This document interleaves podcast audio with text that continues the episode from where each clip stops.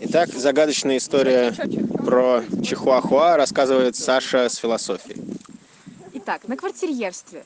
У нас в какой-то момент во время обеда, то есть мы сидим, уже доедаем еду, э, пьем чай. У нас собрались все квартирьеры, это на тот момент человек 12, наверное. Не хватает только Антона Будникова, который решал какие-то важные вселенские дела.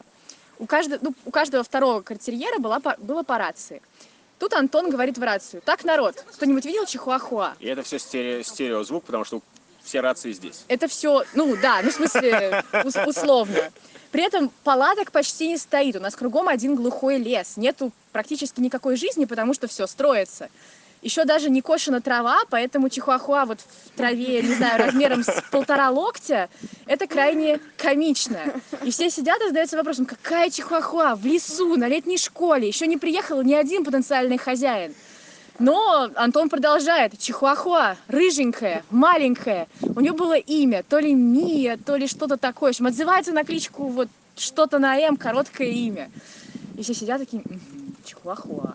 Ну, поискали, поискали, не нашли. Оказалось, пару, какие-то две девушки, которые временно останавливались э, здесь, где-то в зоне отдыха, потеряли Чихуахуа. Найдена она или нет, для меня остается загадкой. И с тех пор ее никто никогда не видел. Это была история Саши с философией.